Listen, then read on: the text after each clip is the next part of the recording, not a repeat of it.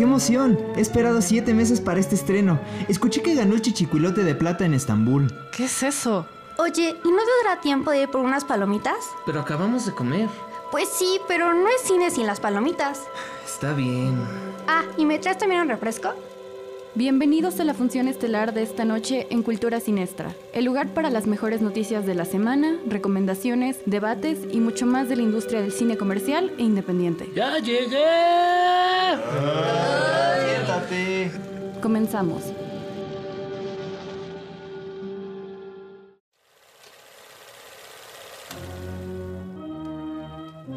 ¡Qué emoción! He esperado siete meses para este estreno. Escuché que ganó el chichicuilote de plata en Estambul. ¿Qué es eso? Oye, ¿y no te dará tiempo de ir por unas palomitas? Pero acabamos de comer. Pues sí, pero no es cine sin las palomitas. Está bien. Ah, ¿y me traes también un refresco?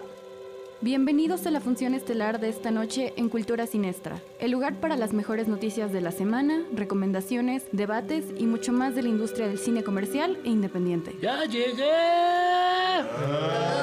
Siéntate. Comenzamos.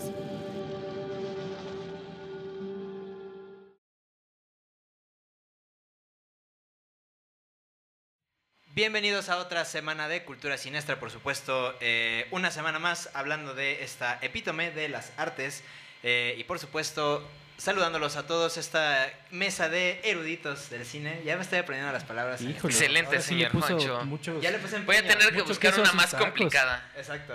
Eh, Exacto, ahora va, va a subir el nivel. Exacto, vamos a nivel madness. Exactamente. Acto seguido, José con la enciclopedia. Así, Así, ¿Qué palabra le voy a poner ahora? Vamos Palabras rimbombantes. Ah, además sí estaba buscando, así que no me tienten. Ahí ¿eh? está. No me Así tienten. es.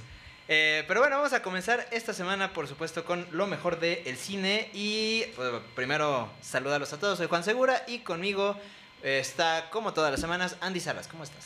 Muy bien, Juancho, muy feliz de estar aquí de regreso con los temas que vamos a ver. Están bastante interesantes. Así es, vamos a ver bastante. Ahora sí vamos a explayarnos un poquito, vamos a cambiar un poco la dinámica de este programa. Como ya seguramente habrán como notado que hemos estado ahí como, como medio trabajando. Eh, y bueno, ahora pues vamos de lleno con este nueva, eh, Formato, nuevo digamos. formato, exactamente. Sofía Lemos, ¿cómo estás? Muy bien, muy feliz, emocionada por una sorpresa que, bueno, a la que pudimos asistir ayer, tanto Rafa, José y yo. Y molesta por la contaminación, me duelen los ojos. Está cañón, ¿no? Así ya tengo No, los sí está ojos muy rojos. feo. Te puso bien Gryffindor. Exacto. Pues estadísticamente salir a la calle 15 minutos es como fumarte cuatro, 40 cigarros. Sí. Mira. No, está horrible. Lo bueno es que hoy me estacioné aquí enfrente, entonces ya no tengo problema. Encontré Ay, sí lugar. encontraste, muy bueno. Encontré el lugar. Es- Fue de hecho un error porque me pasé la calle donde está el estacionamiento. Entonces pues, ya me seguí, lo intenté. Y... El destino quiso. Exactamente. Estimado Rafa Samperio, ¿cómo estás? Eh, compañero Juan Francisco Segura, Compañero. eh, siempre disfruto Camarada, de tu presencia en este ¿Cuánta- programa súper intelectual. Ay, pues es que le puso mucho queso a sus tacos. Por supuesto. Híjole, ¿Qué? pero todo bien. Todo bien, este, yo eh, en esta semana combatiendo el calor. Así es, también aparte del... de- bueno, todo tiene que ver, ¿no? Porque hacemos un Sí. efecto invernadero ahí medio feo. Entonces... y, en- y todo se incendia y nadie quiere dejar su coche y es un. Sí, todo es culpa de Daenerys Targaryen.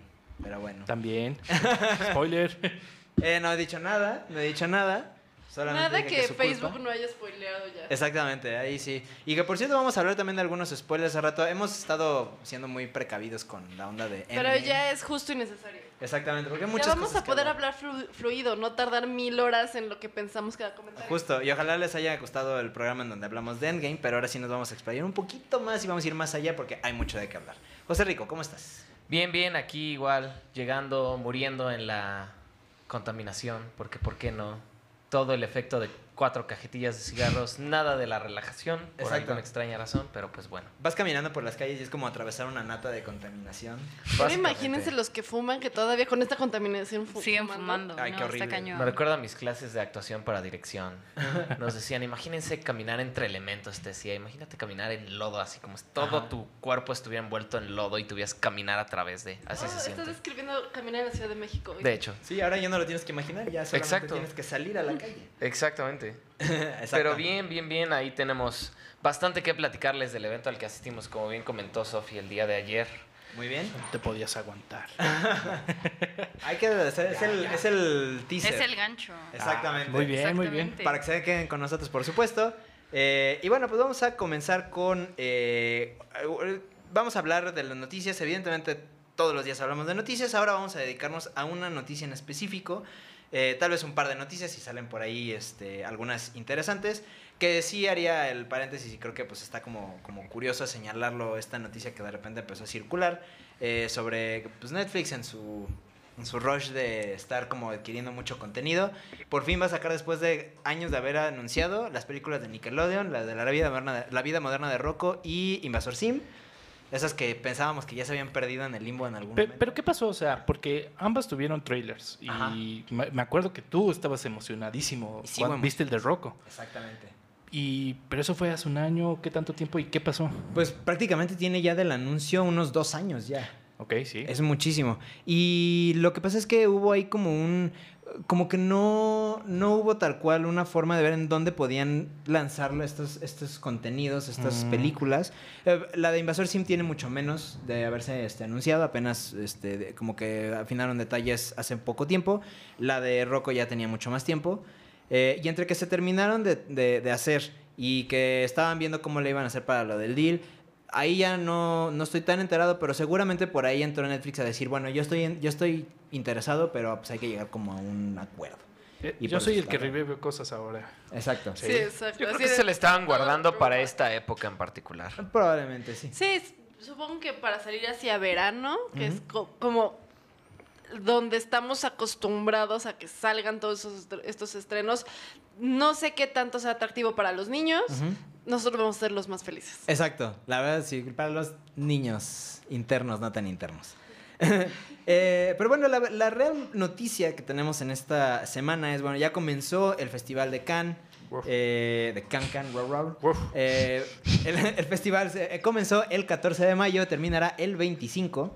Eh, y bueno, tenemos muchas películas dentro de competencia y fuera de competencia que están muy, muy interesantes. Ya habíamos hablado a muy grandes rasgos como de qué películas estaban por ahí. Eh, vamos un poquito eh, como, como a, desglosar esto. La noche inaugural del evento, eh, que bueno, fue el 14, se proyectó The Dead Don't Die de, de Jim Jarmusch, que es esta película de zombies muy interesante que está por ahí eh, circulando el tráiler, ya lo vimos, nos, nos emocionó, sobre todo por la combinación de, es una película de zombies, pero es Jim Jarmusch, pero como que no estamos acostumbrados a esa combinación y bueno, fue algo realmente bonito, no está dentro de la competencia, pero pues sí agradece siempre tener como películas de ese tipo en este festival.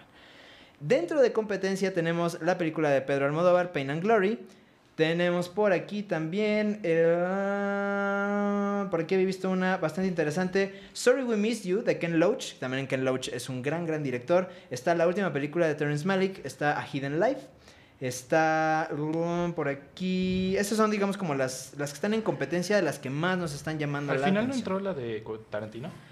Es- No, ya se había anunciado que no iba a estar No, lista. Lo, lo que, lo que pasa ¿sí? es que sí. Sí. Se anunció, no se había anunciado, eh, pero no lo habían anunciado porque no la habían terminado justo. Pero ya la terminaron y ya anunciaron que sí iba a estar No, en- me en acuerdo que habíamos platicado tú y yo de que Ah. tenían una segunda opción. Cierto. Pero. Tarantino sí le metió pata. Exacto. Entonces ya metió lo ter- la terminaron y sí va a estar presente dentro del. del- ¿Pero del está festival. en competencia o...? Está en competencia. Ok. Exactamente. Esos están en competencia oficial. En la categoría de Un Certain Regard, que es como esta. eh, eh, como aparte, como esta, esta competencia aparte. Eh, tenemos algunos títulos como por ejemplo... mm, déjame ver. Por aquí había visto uno muy interesante, pero ya se me borró. Creo que Joan of Arc de Bruno Dumont. Esa se ve bastante buena. Está por aquí eh, Liberté de Albert Serra. eh, hay muchas muy desconocidas porque realmente son como, como óperas primas, son como gente que apenas está empezando como a, resurgir, bueno, más bien no a resurgir, a surgir en el medio de- del cine. Entonces por ahí no hay eh, como nombres tan conocidos, pero pues estos títulos son los que están como sonando bastante, eh, que bueno, podrían llevar una- se, se pueden llevar una gran sorpresa. Fuera de competencia, aquí también tenemos títulos interesantes como Rocketman de Dexter Fletcher, que es esta película biográfica de Elton John. Eh, Que tenemos... no surge que estrene. Exacto, Sí, ya, por claro. favor. Eh, ese digamos que es como el título más, más grande dentro de la, la- solamente las que llegan de exhibición, junto con eh, The Dead Don't Die de Jim Jarmusch. Eh, hay una película también de Diego Maradona de Asif Kapadia. Te lo juro por Dieguito Maradona. Te lo juro por Dieguito Maradona. Y por supuesto las proyecciones especiales eh, que van a tener, dentro de las cuales está Family Romance de eh, Werner Herzog, que es este gran, gran director y a veces también actor de cine. Eh, y bueno, entre algunos otros como Tomaso de Abel Ferrera, está To Be Alive and Know It de Alan Cavalier, etcétera, etcétera. Entonces, bueno, tendrán una gran cantidad de, de- de cositas. Inclusive también van a tener películas mexicanas. ¿Qué películas mexicanas? Bueno, va a estar eh, esta sección del Festival de los Cabos en Cannes. eh, como estas películas que, van a proyectar a la par. Que vienen, no son parte del, del festival, pero están dentro del marco de. Ajá. Eh, y son Amores Modernos de Matías Meyer, Coraje de Rubén Rojo Aura, Cosas que no hacemos de Bruno Santamaría Razo, Estanislao de Alejandro Guzmán Álvarez, La Frontera Invisible de Mariana Flores, esa pónganle atención que también por ahí ha sonado mucho, y Territorio de Andrés Clarón Rangel. Eh, y bueno, esto también hay que mencionarlo porque el festival de este año de Cannes está liderado por Alejandro González Iñárritu, que es el primer latinoamericano en ser nombrado en este puesto.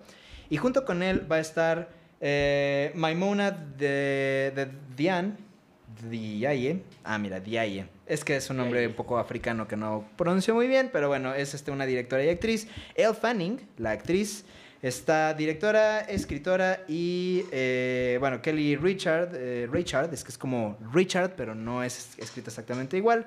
Eh, Alice Roshire, Ro... Ay, qué nombres tan difíciles tienen, por favor.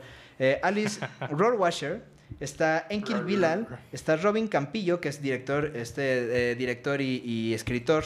Está Yorgos Látimos, que Yorgos Látimos es este director que estuvo nominado a los Oscar eh, hace poquito. eh, y Esta con- última temporada. Exactamente. No, es, eh, fue Pavel Pavlikovsky, ese de Ah, Cold. War. Exacto, y también Sí, está fue justo. eh, este Lantimos era el de The Favorite. The Favorite. Exactamente, Yorgos Lantimos. que hizo The Lobster, Killing of a Sacred Deer. Así es. Entonces, este es el line-up que tiene el Festival de Cannes. Creo que va a estar bastante interesante, bastante bueno como todos los días y como con todos los años. Y por supuesto, no va a haber nada de Netflix porque, pues, es Netflix.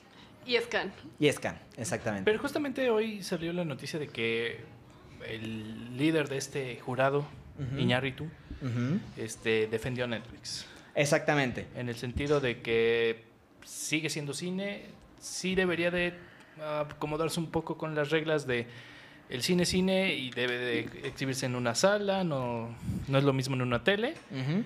Pero la gente que está ahí vale la pena su contenido. Así es. Sí, digo, sería el colmo si él no, lo, no defendiera Netflix, ¿verdad? Sí, justo porque pues ahí también Roma. se están metiendo, o sea, hasta Roma de su cuate y todo, entonces por ahí, ahí, este... eh, Porque en la misma Venecia... Venecia, porque Venecia. premiado en Venecia. Eh, exactamente. Pero bueno, esto es el, el- el contexto que, eh, en el que se va a desarrollar este festival. Ya estaremos eh, comentando más adelante cuáles son los resultados. Eh, y bueno, creo que todos esperamos, entre todos estos títulos, creo que ah, como tenemos este perfil de, mesa analítica, creo que de las que más esperamos, por supuesto, es la de Jim Jarmusch, aunque no esté dentro de la competencia. Eh, personalmente también espero mucho la de Pedro Almodóvar, que es un director que me gusta mucho. Eh, y bueno, por ahí hay también bastante. ah, Terrence Malick también me gusta mucho. Y bueno, vamos a lo que sigue, que es este evento, este gran, eh, esta gran promoción que le están haciendo a esta película de X-Men. X-Men, como todos sabemos, es una franquicia que tenía, bueno, es una franquicia aparte de Marvel, pero que los derechos del cine estaban, los tenía en posesión eh, Fox. 21 Century Fox. Exacto, 20, 20 20th Century Fox, que en realidad la, la compañía se llama 21st Century Fox. Eh, Pero no se enoje. pero no me enojo. Y, exacto. Y, este, y ahora con la compra de Fox, llegan a manos de Disney. Y entonces Disney le está metiendo punch a este gran release. Por supuesto ya vimos que Disney le metió mano porque si se fijan en el póster que salió de X-Men, pues es exactamente el- igual que el de Aladdin y exactamente igual que el de The Force Awakens. Hay una razón para eso, lo explicaremos en otro momento. Exacto, ok, y muy sí bien. la hay. No te, no te me quedes viendo así que sí la hay. Ya se la expliqué a Sofía, ¿verdad? Sí, Muy educativo, ¿Y tiene muchas sentido? gracias. No lo sé, Mucho sentido. parece falso. Pero Claro. bueno, Sí, porque, Ok. tienen, porque tienen ya el, el archivo Bueno, de en, en Photoshop. pocas palabras, Básicamente. en pocas palabras, eh, son los mismos colores porque son los colores que ahorita están de moda. Hace seis años estaban de moda el contraste entre azul y amarillo. Ok. Fíjense en Una noche en el museo, Jumper, eh, no sé, fíjense. Sí, son, son cues de diseño. Pero tantita... Pero una cosa es cues de diseño y otra cosa es cues de color y composición casi Ah, idénticos. ok, Y la composición es porque así se determina de qué género es la película y de qué estudio es. Así ya sabes de dónde viene. O qué género, porque nunca te ha pasado, eh, dos minutitos, pues ahí vámonos, pero nunca te ha pasado que ves el póster de una película, entras a la película y dices, oye, como que me la vendieron diferente y terminó siendo... O sea, en- entiendo esa parte, pero ¿en, ¿en qué mundo entran en el mismo género Aladdin, Dark Phoenix y Star Wars? eh, justamente de que son de Disney. Y Pero que son no son una película familiar de acción.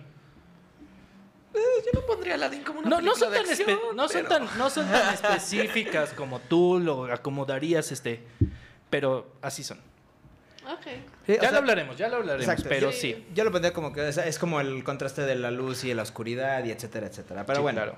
Eh, entonces hubo este, esta semana un evento para fans eh, donde estuvo presente Jessica Chastain y Sophie, Sophie Turner. Turner.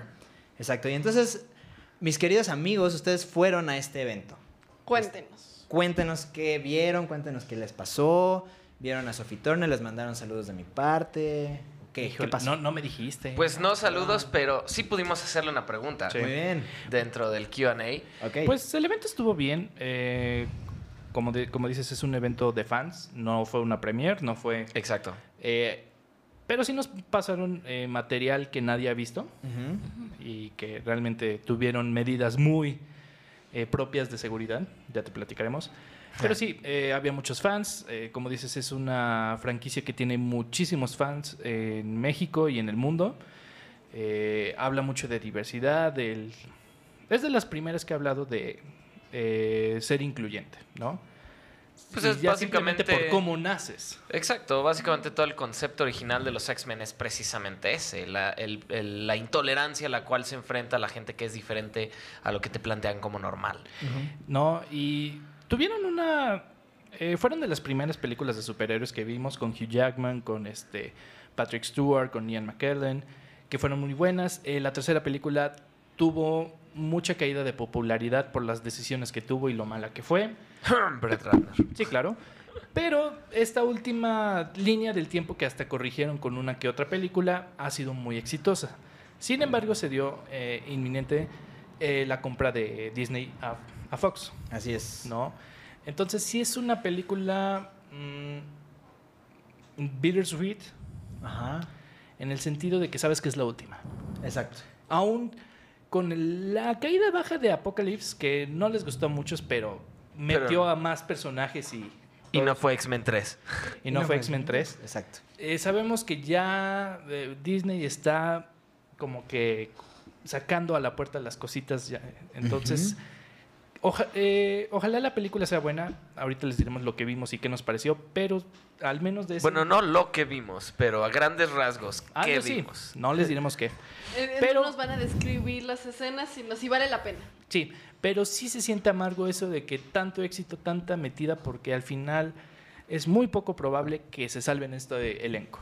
Es, el, el saber que no importa que tan bien le vaya, no van a estar en el MCU. No es intención de Marvel Studios revivir este, este elenco. Pero es algo que a largo plazo, al menos a mí, no me molestaría porque nos vamos a los personajes, a la representación de los personajes. Estamos en un cast, bueno, el cast normal de los X-Men actual está conformado por actores como del rango de edad de Sophie Turner y luego tenemos a James McAvoy y a Michael Fassbender. Una ganadora del Oscar, Jennifer Lawrence. Jennifer Lawrence. Tenemos un cast al que yo personalmente no, no veo una manera en la cual puedan hacer como esta transición al MCU. Siento que de cierta manera, aunque sea por el rango de edad y por dos o tres aspectos más, no siento que vayan a encajar bien. Ahorita justo se nos abre la posibilidad de los multiversos y sí se le hizo esta pregunta ayer a Sophie Turner y a Jessica Chastain si creían ellas que en un futuro sus X-Men iban a estar o a formar parte en algún punto de algún clash con The Avengers. Y pues la respuesta de Jessica Chastain fue Disney likes to make money. O cosas, como diría la traductora de la entrevista. A. Disney le gusta hacer cosas. Ah, claro, sí. Porque money claramente es cosas. Pero hablaremos de eso más detalle en El un ratón me va a más. matar. eh, eh, eh, con Marta de Baile Junior. Pero bueno, o sea, El e- evento- eso básicamente es un si vende, tal vez. No creo. No, Eh, es, es un- que te digo- Digo, Igual y sí vamos a tener a los X-Men, pero no con pero no con ellas. Eh, ex- Sí. Digo, siempre podría llegar a existir la posibilidad nuevamente con el tema de los multiversos, de que se maneje como un Elseworlds. Si lo consideran necesario y si continúa vendiendo lo suficientemente bien como para que digan, pues va, vamos a darle unas cuantas peliculitas más a esta línea. Pero bueno, eh, del evento eh, lo sentí bien organizado, estuvo muy padre. Me gusta ver que hay muchos fans que dicen que se fueron a formar desde las 10 de la mañana para tener un antes, lugar. yo escuché 7 de la mañana. Fíjate, o sea, desde... O sea, desde antes de que abrieran la plaza ya estaban Sí, ahí. ya estaban esperando. ahí. Qué bárbaros. Eh, sí era un lugar pequeño, eh, lo improvisaron bien, pero bueno, eh, con 15 minutos de retraso llegaron las actrices y esos y eso 15 minutos... probablemente por el tráfico. No, eh, porque se quedaron eh, Arriba. arriba a firmar autógrafos desde ahí. Ya desde ahí estaban, eh, fueron muy atentas, fueron muy eh, sociables, eh, con todos se tomaron eh, selfies, de hecho el, screening se tardó porque Jessica Chastain no se fue hasta que el último fan no le pidió la última foto. Ah, qué chido. De hecho. ¿En serio? Sophie fue un poquito más exclusiva, firmó todo, le, le llevaron un escudo de, de la casa de Stark. y este, qué buena onda. ¿De Tony Stark? Es- ah, Ah. no, los otros Stark, donde Ah, ella sí existe. Eh, no sé qué más vieron en el evento Les previo. regalaron sombreros. Les regalaron un par de Sombreros sombreros con sus mexicanos. Por nombres. supuesto, pues siempre les claro. Y eh, eso sí también, digo, yo no, no fui al evento, pero vi fotos y eh, Fashion Police, muy, muy guapilla, muy seria, este, Jessica Chastain, así con su... No. o sea, no, ah, bueno, Jessica Chastain. pues venía como muy... Sobria, digue- sobria, dejémoslo en sobria. Sobria. Porque Y- era un amor de persona, en serio. Exacto. sí. A Sophie Turner yo la sentí un poco más. pues ahora sí que British. De hecho, más ya. como que recta, un poco más distante, pero no por eso dejaban de tener como esta interacción con, con la audiencia. O Claro. sea, realmente muy atentas, Sí muy se ve un amables poco las más dos. como... Ajá, exacto. Como más seria, Jessica Chastain sí Ajá. era muy, muy linda, como que más abierta, Ujú. Pero las dos excelentes. Ya. Yo lo decía de Fashion Police porque Jessica Chastain, digo Jessica Chastain, no, este, Sophie Turner parece que iba a la- al Met, al Met Gala. Sí. Me gusta más cómo se veía aquí que en el Met Gala, la verdad. Bueno, pero era por el tema del Met Gala. Exacto. Pues sí, eh, entonces estuvo bien conducido por este Alex Montiel. Este, saludos si nos escucha. Ah, era. era Alex Montiel. Sa- saludos si nos escucha. No creo, pero Alex Montiel. Ay, quién sabe, ¿eh? Uno ¿Quién nunca sabe? sabe. Eh, Saludos. Pero bueno, en el evento, ya entrando ya a la sala de cine, eh, nos dieron estas eh, bolsas de primer mundo de invento de hombre americano, en las cuales te hacen apagar tu celular. Lo metes Y- adentro de la bolsa y te lo sellan con la cosa esa que le ponen Magnética. a las prendas de Ah, ropa sí. en el súper. Para la premier de Coco eran las mismas. Sí, sí. Un- uno que luego pues, está acostumbrado a las cuestiones de prensa, pues ya sabes que puede o no puede que te quitan el celular, pero pues sí, los fans Pero es que de, es un "Ay, ¿qué pasó?". 90% probable que te lo Es muy quiten. pro- exacto, sobre todo si es ese tipo de eventos. Exacto. Eh, entonces llegaron, eh, estaban muy emocionadas. eh, creo que era su primera vez bien en una conferencia de prensa así. Ajá. Era la primera vez en la Ciudad de México. De ambas, sé que Jessica Chastain mencionó que ya había estado en México, pero no en la ciudad. Bueno, Sophie ya había estado antes, eh, pero Jessica Chastain Era no su había. primera vez en la ciudad. Ajá. Eh, las preguntas, ¿cómo las vieron? Ahorita llegamos a la tuya, pero todas las anteriores, ¿cómo las vieron? Pues, real- básicas.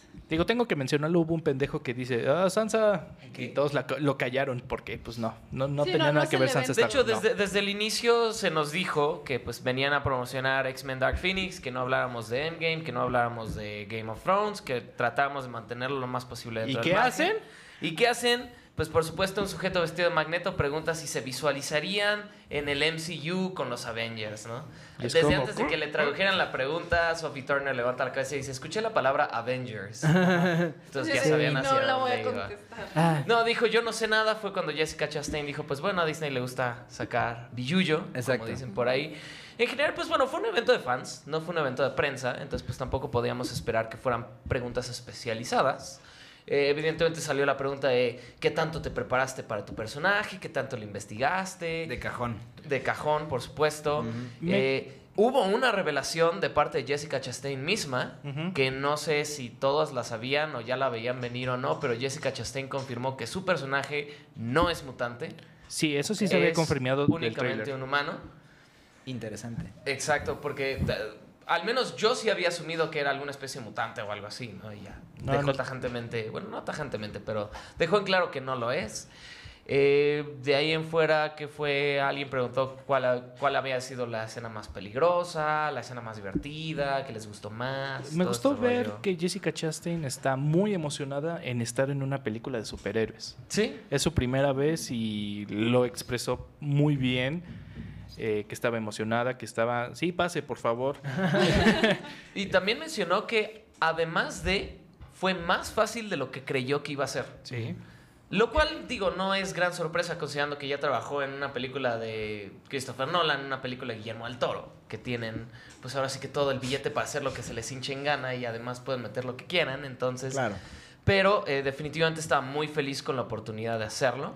Y platícanos, ¿qué pregunta le hiciste? Y pues bueno, yo tuve la oportunidad de hacerles una pregunta y pues les pregunté un poco acerca del futuro de las películas de superhéroes, ¿no? Como sabemos que hoy en día hay gente que ha expresado dentro de la industria que pues ya se acerca el fin, que ya están, hasta- que ya el público ya no quiere más, Spielberg, que ya es la Ay, decadencia. pero ese ya nadie Pero lo ese no pela. es público. Eh, bueno, pero ya, ya había habido ahí como varias, varios comentarios que decían que ya, ya fue demasiado, ya está muy sobresaturado y todo. Y pues yo les pregunté, eh, considerando esto, habiendo trabajado en X-Men Dark Phoenix, pues qué, qué tanta verdad hay detrás de, de estos comentarios, ¿no? Si eso no es el final de la era, el inicio. Eh, Sophie Turner mencionó eh, un punto que hasta cierto punto ya hemos mencionado incluso aquí dentro del programa, que es cómo ha evolucionado el género, en donde ya no es el clásic, la clásica película de superhéroes, sino tenemos, puso como ejemplo Logan, que fue más un western, mencionó específicamente que Dark Phoenix es más como un drama familiar, fue el, el- el género bajo el cual lo, lo encapsuló ella. Y pues este, mencionó que se espera que evidentemente las películas de superhéroes vayan eh, mezclándose un poco más con otros géneros, que se vayan volviendo más aterrizadas, más centradas en la historia y en el manejo de personajes, que es algo que quizá no se ha visto mucho. Y Jessica Chastain complementó diciendo, y por supuesto también con más eh, integración, con más diversidad, ¿no? Mencionó Black Panther, Wonder Woman, Capitana Marvel, X-Men Dark Phoenix, como exponentes de películas que están empezando a darle luz a nuevos sectores de la sociedad. Entonces ella mencionó que es el final de la era de los superhéroes tradicionales para dar paso a la posibilidad de superhéroes viniendo de todos los sectores de la sociedad. Claro. Ok. Lo- Que es como se ven en los cómics, entonces es más acercado hacia eso. Sí, claro. Yo iba a preguntar algo igual, eh, parecido. Ajá. ¿Qué Que- ibas a preguntar tú? Eh, que hace unos años eh, los actores veían como un paso abajo el actuar en una película de superhéroes, porque iba a terminar con su carrera. Pero hoy en día, al tener ciertos elencos tan majestuosos como justamente Apocalypse. Endgame, eh, Deadpool, eh, cualquiera, Ujú. pues que ahora qué se sentía, ¿no? Era un poco ambigua la, la- la respuesta que me hubieran dado, pero pues al final, ¿no? O sea, eh, que, que yo esperaba que, pues claro que hicieron un cambio, o sea, son parte del cambio ahorita y que ahora todos, que, todos los actores quieren estar en una película de superhéroes. Y es que ahora estar en una película de superhéroes puede catapultar las carreras de ellos. Bueno, No, es que es, es un punto complicado, porque los puede catapultar o los pueden casillar. Claro, claro, claro. Exacto. Es un punto de oportunidad. Finalmente punto. depende mucho de cómo se manejen ellos, cómo, se, cómo manejen sus agentes, los trabajos que puedan conseguir, porque frecuentemente son los agentes los que encasillan a un actor. Son Sí. los agentes los que van filtrando poco a poco y pues finalmente nada más es, no, pues nada más te llegó esto, pero pues porque la gente quiere sacarle. O el agente de Nicolas Cage que a todo le dice sí. O eh, está el, el contraste. Es un excelente video en College Sí. Humor. Si no lo han visto, búsquenlo. La gente de Nicolas Cage es una joya. ¿Entendiste Sí. la referencia? Entendí esa Sí. referencia, en efecto. Pero bueno, eh, contestaron bien. Fueron pocas preguntas comparado con todos los fans que querían preguntar. Sí. Es entendible. Pero Sí. ¿qué vimos? ¿Qué vimos y qué les pareció? Al menos eh, En resumen, digamos. en resumen, eh, vimos tres cachos de 10 Ajá. minutos. O sea, fueron media hora, pero no continua. Tres fragmentos salteados. Uno es directamente lo que vemos en los trailers ya extendido, ya el- el- la edición final, ¿no? que sabemos que se van al espacio y tienen una misión. Eh, luego vemos otros dos cachos que eso sí no se ha visto ni en los trailers. Eh, Muy poco. Muy Se han poco. visto muy pocos vistazos Sí. de eso. Y yo lo que puedo decir es, no me encanta el elenco y creo que por eso los van a cambiar. pero sin embargo, un punto que mejoraron es eh, las peleas, ¿no? Este cambio de bandos que siempre pasa en X-Men de que, oye, eres de los buenos, no, pues ahora eres de los malos, ¿no? Y las peleas. Las peleas ahora las hicieron muchísimo mejor que en Apocalypse, eso sí. Sí. Hay unas peleas muy... Nos pasaron una pelea muy buena. Eh, los efectos no están mal. No el son los me- maquillaje es horrible. El maquillaje tuvo un downgrade esta Jennifer Lawrence. No solo Jennifer Lawrence, o sea, también close-ups a, no sé, el maquillaje de Sophie Turner, el maquillaje de Alexandra Shipp, el de Bestia, Dios mío. Sí, eso sí fue un downgrade. eso Los sí. efectos visuales son buenos, pero a costa del maquillaje. Exacto, sacrifican la practicidad que X-Men había manejado hasta el momento. O sea, todos conocemos perfectamente el tipo de maquillaje que le habían puesto a Mystique hasta First Class, donde empezaron como a hacerle un downgrade. Evidentemente porque ya no se mostraba tanto como antes el personaje. Eh, pero sí, sí hay eh, un cambio considerable eh, en, en ese aspecto. Yo esperaría, y no sé qué tanto lo que nos mostraron no sea 100% final. Todavía podría llegar a haber un pequeño room for improvement en donde quizá pueda sorprender y Mm. decir, bueno, todavía faltó meterle unos cuantos toquecitos, ¿no? Puede ser. Mira, si los productores de la película de Sonic dijeron que van a rehacer su personaje, creo, sí hay tiempo. Así es. Vamos a un corte y regresamos para platicar ahora sí con todos los spoilers del mundo. Prepárense. Prepárense porque ahí vamos a hablar sobre Endgame. Estamos en Cultura Sinestra.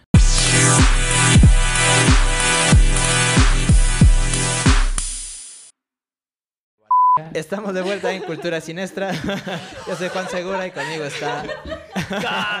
Fue el punto perfecto, Sí, fue el punto supuesto. perfecto. Fue el punto perfecto. síguele, Y síguele. bueno, vamos a seguir Dijimos entonces. que el break estuvo bueno. Exactamente, estuvo, es que estamos platicando de muchas eh, cosas así respecto a pues toda esta polémica que Van dos flips, muchachos. Van dos flips que flips, tenemos que meter en el programa. nos despiden. Exactamente. Eh, pero bueno, eh, este equipo conformado por eh, Andy Salas, Sofi Lemus, Rafa Samperio, José Rico y eh, su servidor Juan Segura, aparte de pedir una gran disculpa, eh, vamos a continuar con esta eh, con este Emisión. tema, esta edición, este, esta gran noche de cine, en donde ahora pues vamos a dedicarnos a eh, pues la vez pasada nos vimos un poco mesurados con Hablábamos Endgame. lento. Exactamente. Sí. Fue, fue muy difícil porque había muchas cosas que decir sobre la película. Y era demasiado fácil dar spoilers. Digo, nosotros, a diferencia de Sof, sí estábamos así de. Sí, sí teníamos "Evitemos filtros. Spoilers. Exacto, era pensarlo como tres veces y es que sí, no, no lo puedes Em- decir. empezábamos se a hablar ya, no, a ver, espera, déjame, pienso si no voy a decir algo que aunque sea, sea mínimamente un spoiler. Exactamente. Eh, pero bueno, ahora sí, eh, y lo retomamos hasta este momento, un poco porque, bueno, pues seguramente ya vieron la película. eh, y creo que sí hay muchas cosas que mencionar, porque en ese momento, pues se vio que la película estaba muy buena y lo está. Pero hay muchas cosas de que hablar. Pero sobre tiene sus fallas. Tiene sus Claro fallas, que sí. Exactamente. Y bueno, pues vamos a arrancarnos con esto, eh, que es, bueno, la destrucción de... No, no es cierto, no, Ah. no es destru- destrucción, es la deconstrucción de Endgame. Eh, Disección. la disección, exactamente. A grandes. Exacto. Como A la ranita de secundaria. Ándale. A grandes rasgos, ¿qué les pareció ahora sí ya más a profundidad la película? Eh, como bien decía, o sea, es un excelente cierre. Eh, claro que se siente diferente. Infinity War es excelente, pero no tenía por qué ser Infinity War parte 2. Se complementan, son complementarias, contrastan.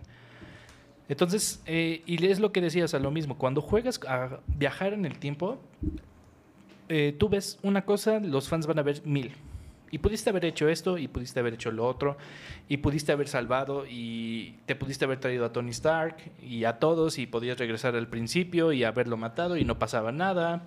Podías haber matado a Thanos de bebé, y no, o sea... Pero eso se menciona. Sí, claro, no, claro. No, te vayas para allá. Exacto. No, Yo sí eh, lo hubiera hecho. eh, sí, claro.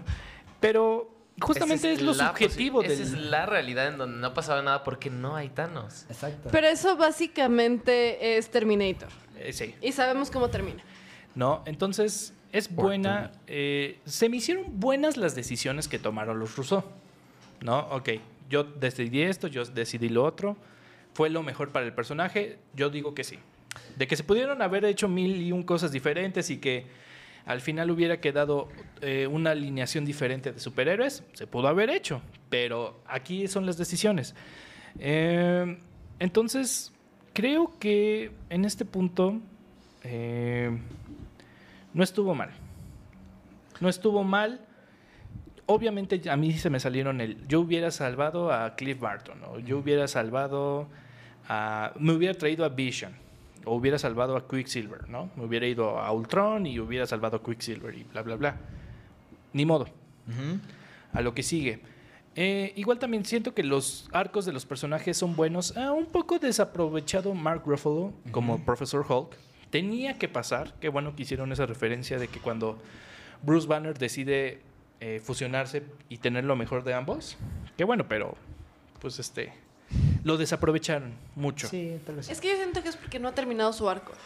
Mm, ese es buen punto. O sea, terminaron el arco de los que definitivamente terminó, pero específicamente, y sí se llegó a hablar, que hay dos personajes que no se les dio el cierre que merecían, profe- este Hulk y Bueno. este Thor. Para mí, si no se les dio el cierre que merecían es porque no lo han cerrado. Dato curioso, Chris Hemsworth eh, renovó contrato. Era obvio. Gracias, Pero bueno. Satanás. Pero bueno, eh, oh, ya, ya estuvo.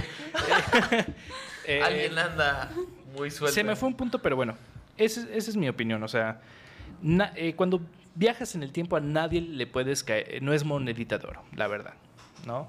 Pues sí. Eh, ese es mi punto. ¿no? Creo que hay que aguantarse en el- las decisiones que se les encomendaron a estos güeyes. Claro. Yo, yo concuerdo, en gran medida concuerdo contigo. Hay una sola decisión con la que sí estoy, no estoy para nada de acuerdo y que quita Ya muchísimo dila, mérito. Ya que es la rata. La rata fue, la rata fue una grosería. Yo también ahí O coincido sea- así de, en verdad el mundo se salvó por una Exacto. rata que regresó a Y- y además, este Era el- Ant-Man. era el futuro que vio No solo eso, o sea, el, hecho, el hecho de que incluso ante la pregunta se haya decidido defender y decir, no, si es que Doctor Strange vio miles de futuros y, y en todos los demás no sucedía la rata. Es decir, ¿para qué me das una línea en Ant-Man and the Wasp? Donde Michelle Pfeiffer le dice a este Paul Rudd, cuidado con los vórtices del tiempo porque nunca sabes dónde vas a salir, si no va, si no va a ser de uso, ¿no? O sea, hubiera tenido mil veces mayor validez que si Ant-Man está encerrado en el universo cuántico y ok, no le pasaron cinco años, fueron cinco horas, que otro, es otro punto que puedo debatir, pero no lo haré. Pasa cinco horas en completo silencio, pues dices, oye, algo está pasando, ¿no? Es que todos sabemos que estaba haciendo un remake de You Spin My Head Right Round. Posiblemente. Pero bueno, dices, bueno, ya llevo cinco horas aquí, nadie me contesta, algo está pasando, me voy a aventar a un vortex del tiempo y por destino, casualidad o suerte, salgo cinco años después. Y esto significa que, pues bueno, el universo tiene un plan para mí y ahora sí voy con Tony Stark. Sí, con de hecho, cuando de apareció de la nada yo, en el trailer, yo pensé, bueno, encontré una manera de salir o que iba a pasar algo más épico más allá de una rata. Es más, hasta hubiera preferido que el cameo de Stanley hubiera sido en ese momento, no sé, le estuviera limpiando las cosas o algo y saliera Ajá. Rudd. Hubiera sido mucho mejor que una rata. Ahí coincido. Sí. Es un poco de- Es, es la única decisión que por más que alguien me quiera decir, no, es que pasó por algo, no. Le quita, siento que le quitó mucho mérito. Ah. Porque además finalmente Ant-Man es el catalista de todo. Claro. El regreso de Ant-Man, el universo cuántico, todo esto es lo que abre la posibilidad para que suceda toda la película. Dale un poco de mérito al pobre hombre que la película pasada estaba diciendo, usted solo le pone la palabra cuántico a las cosas para hacerlas sonar más interesantes, ¿no? O sea, que aprenda algo de verdad, no que sea suerte, no que sea eso. Claro. ¿Tú Todo lo dices? demás lo puedo, lo puedo justificar. Hay algunos otros aspectos donde no estoy enteramente satisfecho. Quizá pudieron haber manejado. Creo que dejan algunas más preguntas referente a reglas que ellos mismos ponen claro, que terminan rompiendo. Pero pueden ser justificadas de otra manera. Por ejemplo, mi, mi mayor punto era Loki. Cuando Loki se lleva el tercer acto y de repente te dice The Ancient One, no, es que no te puedes llevar la del tiempo porque si se nos quita esta, se friega nuestra realidad y lo dejan ir a Loki así nada más. Y fue así de, espera un Pero es que momento". espera, eso Pero- se lo dicen a Hulk. Ellos, los otros no tienen ni idea Por y esto te abre justamente el universo para la serie. Pero es que Exactamente, ahora que Hulk nunca anunciaron les eso. dijo, ¿Qué? ¿Quién? Hulk nunca les dijo que tenían que regresar las Pues eh, es O el sea, argumento sí, de que Hulk dice, no, que no podemos esto destruirlas. abre como un universo alterno, que pues Hay obviamente es el muchos. parteaguas. No, pero en particular es el parteaguas para la serie de Loki. Ajá. Ajá. Y sí extrañamos al personaje, sí fue como bonito verlo de nuevo en esa interacción en 2002 en la batalla original de los Avengers.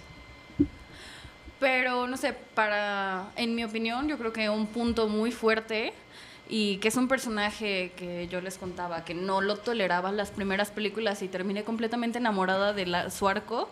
Thor. Basic.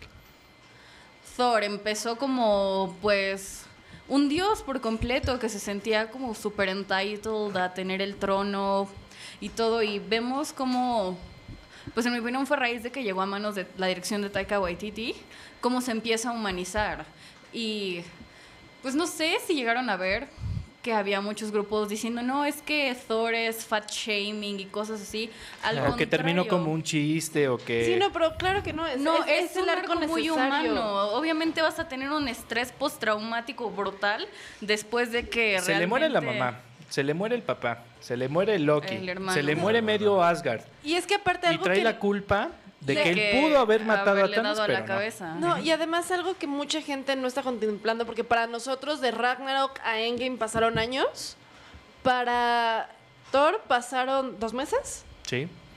Si Y no también- es que ni Es que un aparte mes. es También una respuesta natural humana, o sea, Cabe uno que hace. Cabe mencionar que finalmente Thor ya iba hacia ese rumbo en Thor 1. Sí. Recordemos que Thor ni siquiera quería el trono de Asgard. Recordemos que era un impetuoso que le encantaba ir a luchar y beber cerveza y si se le acaban las luchas. O sea, No, quiero, quiero que me digan que- una sola persona que se pueda sentar durante cinco años en un sillón jugando videojuegos y tragando cerveza que no engorde. Sí, no, bueno, eh, Pero es que es humano. O sea, eh, creo que podemos estar aquí todos de acuerdo que el arco de Thor es bueno. Es Sí. muy bueno. ¿O tú qué dices? Eh, sí, voy a, voy a decir en este momento que sí. Y ya después profundizar.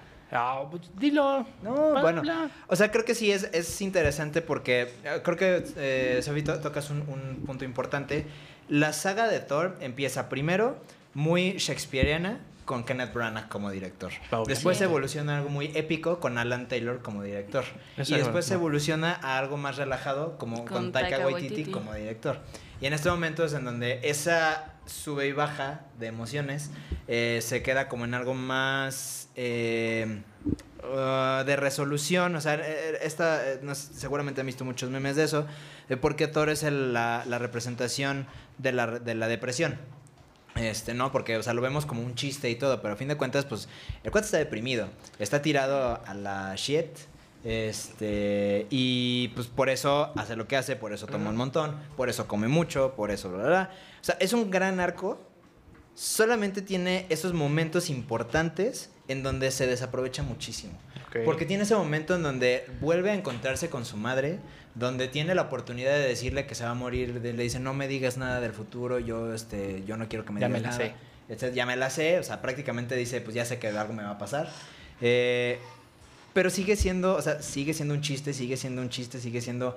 En esos momentos, si estás en, en tu depresión, pues te destruyes, te vienes hacia abajo o te vas hacia Sí. arriba. Ujú. Pero ese se quedó en exactamente el mismo lugar. Digo, ya después lo vemos eh, con su traje y con su martillo y su este, Como Stormbreaker. Stormbreaker y la barbita trenzada. Exactamente.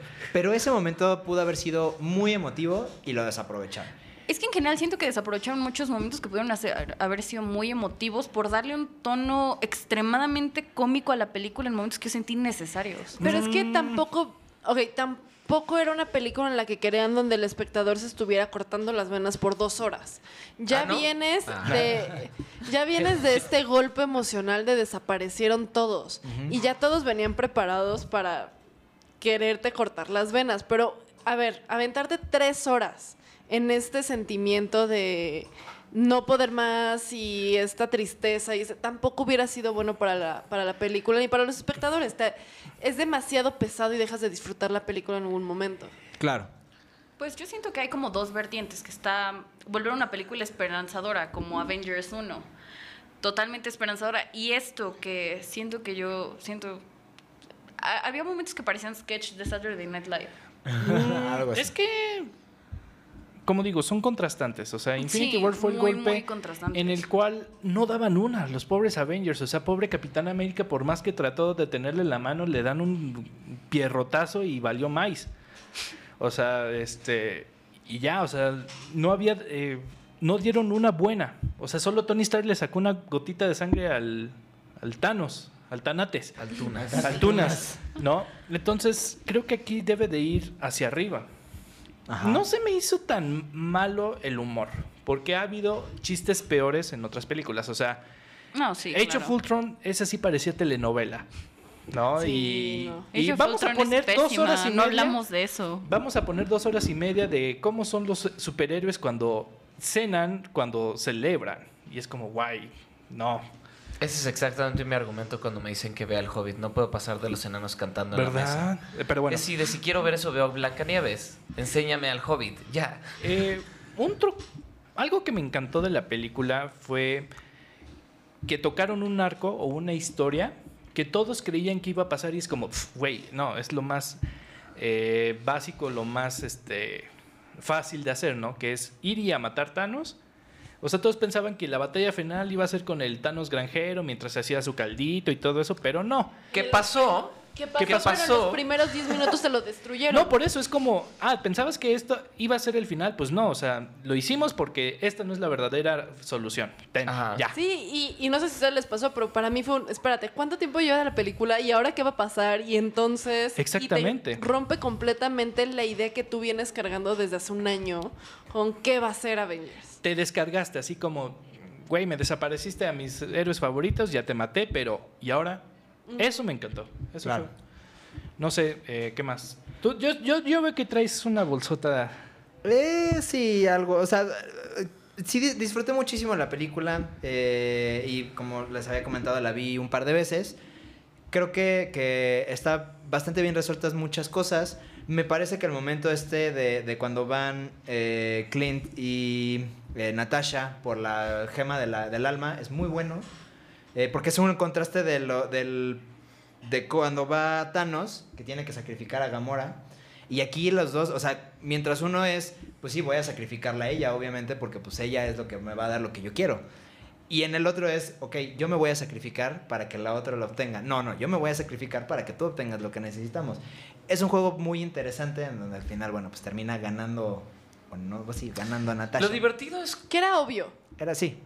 Lo, lo divertido de todo esto es cómo ellos están tan seguros de que significan tanto el uno para el otro como para asegurar que el No que se aviente va a asegurar que la gema quede en las manos del otro. O sea, ¿qué pasa si te avientas tú pero en realidad no eras la persona que más ama o no te amaba lo suficiente la otra persona y te mueres y dices, ¿y la gema? No, pero es que años de amistad, o sea, en verdad, y, y- y es algo que se ha construido a lo largo de toda la, la saga de películas, la relación entre ellos dos. Exacto. Tienen Y un bond muy fuerte. porque, Sí. exacto, porque Pues yo no sé, pero no he visto qué pasó en Budapest, así que no puedo asegurarlo. es de las relaciones más fuertes y más establecidas de todas las películas, cuando ninguno de los dos ha tenido una película propia. Exacto. Es muy Buen interesante, punto. exacto. Nos da a mucho material para fanfic. Exacto. No, Eh, no, no, no, no. Oh, no, ¿verdad? No, no, no. No, ya sabemos que olvídenlo. Exacto. Lo eh, asumimos bien, lo asumimos Sí, no, porque bien, si ya. no, 50 sombras de Natasha y pues no. de eso. Pero pues es una relación tan fuerte tanto que Clint Barton llamó a uno de sus hijos después de Natasha. Exacto. Además de que era la única que conocía a su familia.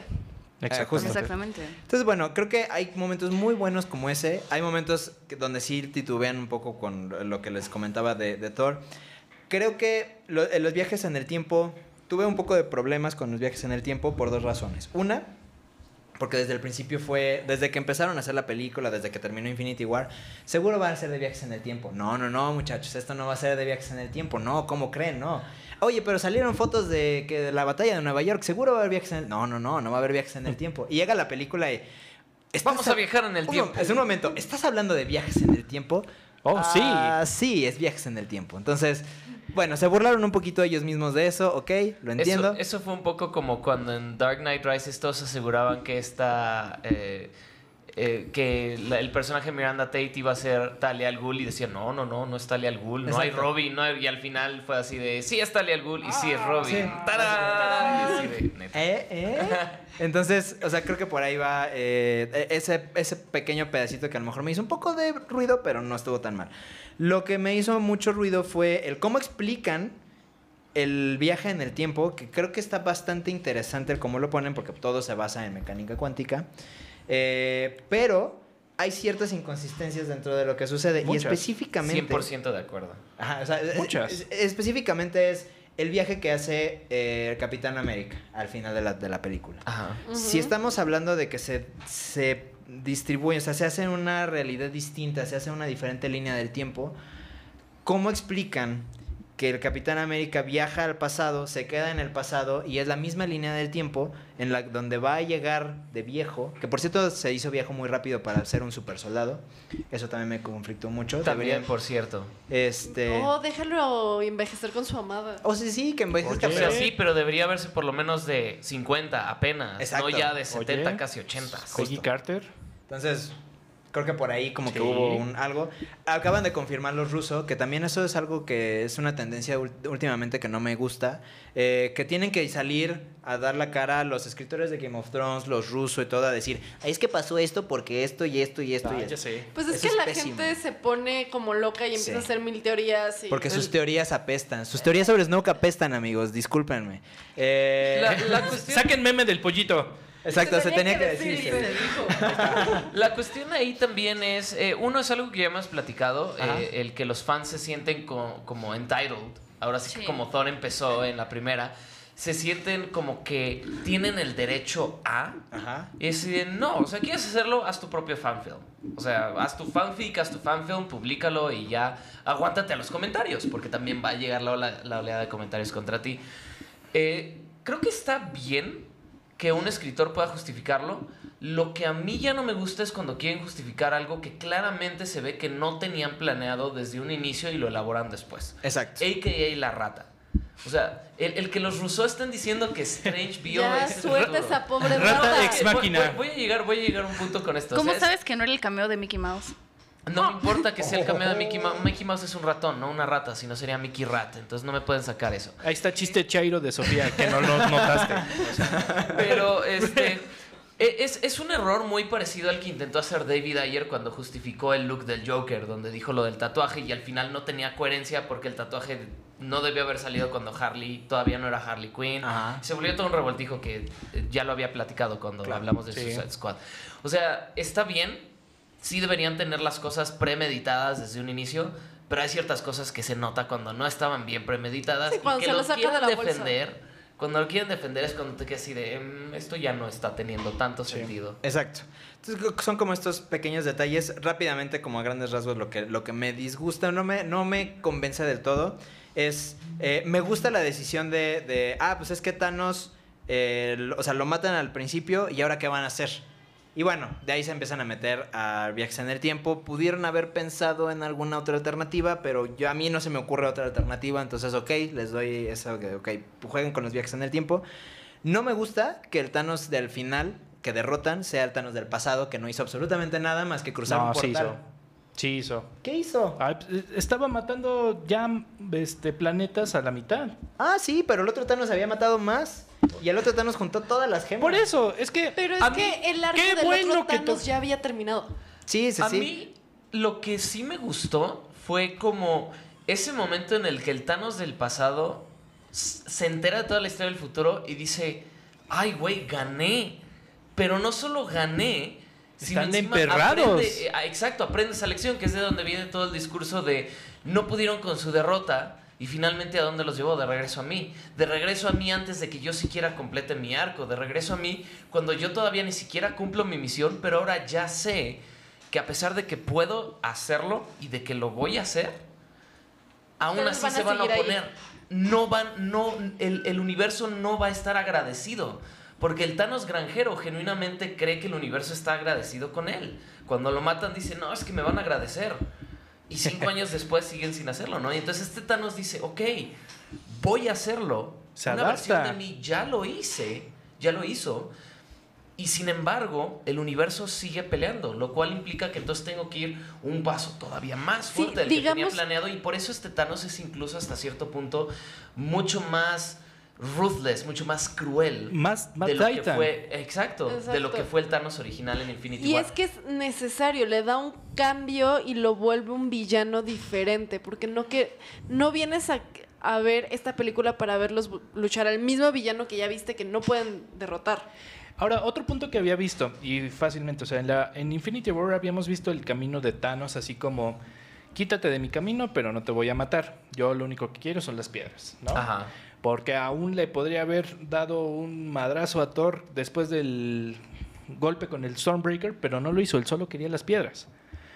Aquí son tan persistentes y tan poderosos los Avengers y se comparan con Thanos que ya lo sacan de las riendas. Es como, ok, mi paso es esto, voy a hacer un nuevo universo porque ya me...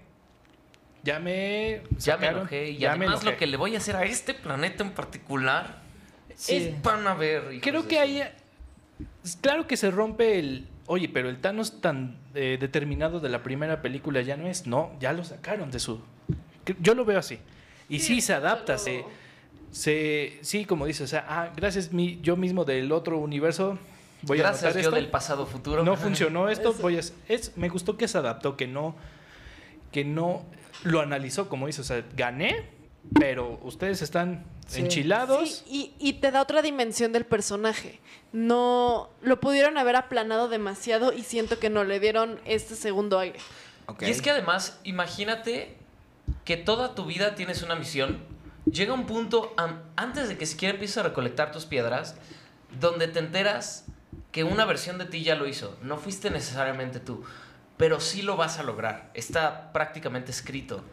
Pero al mismo tiempo, el principio bajo el cual te estás basando para esta misión es inútil, porque de todos modos nadie te lo va a agradecer. Van a seguir tratando de regresar, tan van a seguir tratando de regresar que ahora están en otra realidad buscando otra forma de hacerlo. Más allá, hasta eso creo que se mantuvo con una muy buena compostura comparado a otros personajes que han sabido su destino. Como bien lo dijo la mamá de Thor, a mí no me digas nada del destino.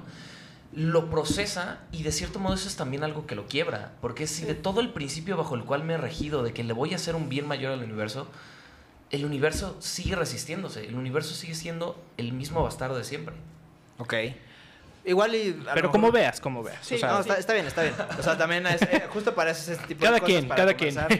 O sea, a El no- Juancho con su veneno. Exacto. Cada quien. No, sí, Y sí. aparte, no, ya yéndonos un poquito más hacia la batalla final, porque creo que ya tenemos que empezar a cerrar un poquito. Así es. No sé cómo lo si- sintieron ustedes. A mí me encantó el hecho de cómo fueron llevando las cosas hacia ese punto. Porque llega un momento en el que se te olvida que ya revirtieron el chasquido. Revierten el chasquido, llega Thanos y tú ya estás tan metido en este punto que se te olvida que ya regresaron todos hasta el momento en el que llegan todos. Ajá. Ese momento en que se empiezan a abrir los portales y empiezas a ver llegando a todos Lloré. es impresionante. Siento que es una, una forma en la que culminaron como debía de culminar este universo. Ya. Porque veníamos de un Civil War que todo el mundo dijo, es que esto no es un Civil War, son cinco personas. Para cerrar con esta escena que te recuerda hasta cierto punto los cómics, donde es en un cuadro está pasando esto, en otro cuadro sí, pasando esto. eso me gustó Y mucho. ves una imagen completa. Ujú. Donde Exacto. metes a todos. Exacto. Sí. Sí. O sea, y mientras está pasando esto, en este otro lado está pasando esto. Y me gustó mucho la referencia de los cómics, lo del Hail Hydra, lo de- del Capitán América levantando el martillo de Thor, que fue, que fue el Sí. grité en ese momento, perdón. Fue el único- Todo. Está- Esa batalla de Capitán. América contra Thanos me la debían desde Está súper buena, esa, lo hicieron muy bien. Exactamente. Creo que hay mucho que conversar, se nos acaba el tiempo, eh, pero bueno, ya más en o menos conclusión, tenemos una... yo como lo dije, es una película humana, no va, no va a ser la película perfecta, eh, pero esos errores no creo que nos hayan molestado al disfrutar la película. ¿no? Entonces, no. es la rata, pero no. Ay, Tenía que decirlo una tres. pobre rata. Tenía que Pero sí. mencionarlo una tercera vez. el- es el triunvirato del Exacto. odio. me encantó. Pero sí, vámonos. Vámonos, eh, es hora de irnos. Eh, Andy Salas, muchas gracias. Muchas gracias, Juancho, y muchas gracias a todos por escucharnos. Ustedes, ya se permite hablar con spoilers, coméntenos ustedes qué piensan, qué les gustó, qué no les gustó en nuestras redes sociales, tanto de Cultura Siniestra como de Promo Estéreo. Exactamente. Eh, Sofi Lemos, muchas gracias. No, muchas gracias a todos y cuéntenos qué les parece la pues esta última película del universo de los X-Men que esperan. La van a ir a ver. La van a ir no a la van a ir a ver. ¿Qué personaje les gustaría que se quedaran igual? Si les gusta Sophie Turner como Jean Grey, que a mí no. Ok. Pero ustedes cuéntenos en nuestras redes sociales. Va, va, va, a ver si, a ver si coinciden o no coinciden. Sí. Rafa Samperio, muchas gracias. Vámonos. Este, pues muchas gracias a todos. Creo que me, me- me gustó más este formato donde platicamos más. Este, tenemos más chance de... Sí. Estamos, ya nos pasamos de tiempo, pero bueno, Pues ya eso nunca va a cambiar. Eh, José Rico, muchas gracias. Gracias a todos. No confíen en las ratas, sean felices. Exactamente. Y pues nos vemos la próxima semana. Nos vemos la próxima semana. Nos Yo- oímos. Exacto, nos oímos la próxima semana. Yo Oh, soy Juan vemos. Segura. Y bueno, antes de irnos quisiera eh, mandarle un saludo muy afectuoso a Esteban Telles. Es un gran amigo y que se nos escucha todas las semanas sin falta. Así que, Esteban, una- un abrazo y un gran saludo. Eh, y bueno, voy a entrar por cuestiones emocionales. Este programa va para ti. Nos vemos la próxima semana en Cultura Sinestra. Estuvo increíble, la mejor película que he visto en la vida. A eso dijiste el mes pasado. Ay, pues no, no estuvo tan buena, como que estaba rara. ¿La película? No, la mantequilla de las palomitas, como que no se me va el sabor. Esperamos que hayas disfrutado esta función. Acompáñanos la próxima semana en otra emisión de Cultura Sinestra. No olvides seguirnos en Facebook, Twitter e Instagram y déjanos tus comentarios, opiniones y sugerencias para el programa. También puedes escuchar todos nuestros podcasts en www.promoestereo.com. ¿Qué? ¿No hay escena postcréditos? Chale. Voy a pedir un reembolso. No manchen, mejor me voy a las próximas de Marvel. Cha.